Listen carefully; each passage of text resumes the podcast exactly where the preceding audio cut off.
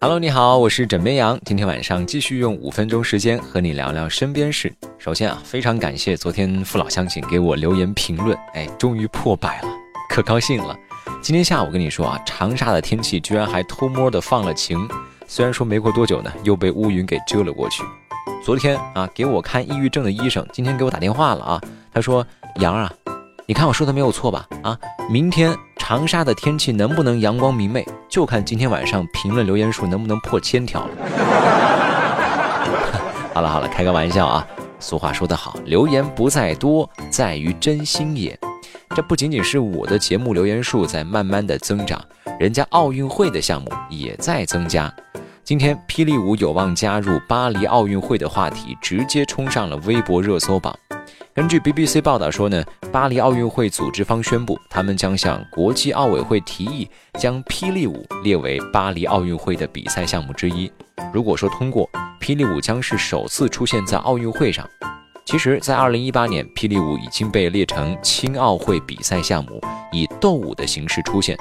这消息一出呢，网友们纷纷开启疯狂艾特孙红雷模式，表示说：“雷雷为国争光的时候到了。”不过有些朋友表示很懵，人家孙红雷明明是演电视剧的好法，怎么去跳舞了？那你可能还真不知道啊。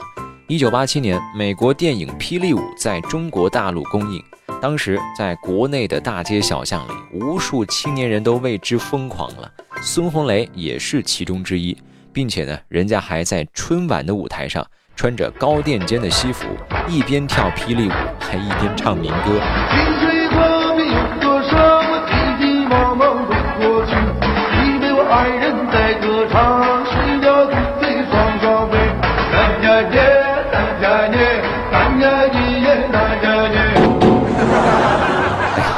看看当时的雷雷，确实有点雷。而除了霹雳舞之外呢，像滑板、攀岩、冲浪这三个项目也出现在了巴黎奥组委的名单上。而刚才说的这三项运动已经成为了2020年东京奥运会的竞赛项目。但是国际奥委会规定了，参加奥运会的运动员不能超过一万零五百人，这就意味着提议的这四项运动可能会挤占其他项目的参赛选手的名额。所以说，霹雳舞到底能不能进入二零二四年巴黎奥运会，还要等到二零二零年十二月才能够给出结论。不过想想啊，如果真的确定了，二零二四年孙红雷已经五十四岁了，嗯，雷雷，加油！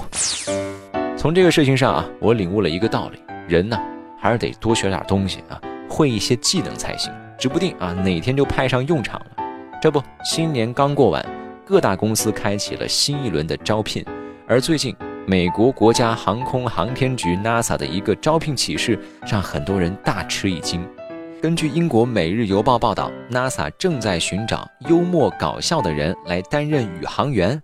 What？价值几十亿英镑的飞行设备，难道不是应该由那些严肃又理智的宇航员来驾驶吗？去找那些能够幽默搞笑的？你是在逗我吗？可是 NASA 回应了，我们是认真的，因为呢，根据一项研究表明，幽默感对于任何去往火星的团队维持士气都至关重要。因为地球到火星需要两年时间，如果说宇航员长时间啊都被极端孤独笼罩，那直接就给整抑郁了。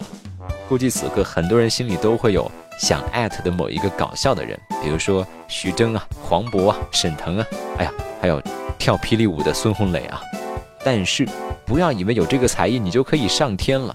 人家专家还说了，轻松搞笑并不足以让一个人胜任这个工作，他们还要是一个出色的科学家或者是工程师，能够通过严格的项目训练才行。所以，你首先得成为一名科学家才可以啊。其次呢，这个团队要到二零三零年左右才能出发。哎。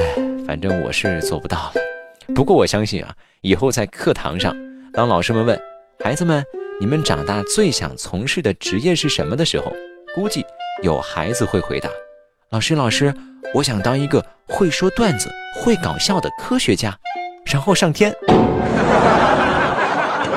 好了，接下来抛出我们今天的互动话题，就是你觉得生活中还有哪些接地气的项目可以进军奥运会呢？欢迎各位在今天的评论下方留言分享，同时啊，别忘了点击订阅节目。好了，我是枕边羊，跟你说晚安，好梦。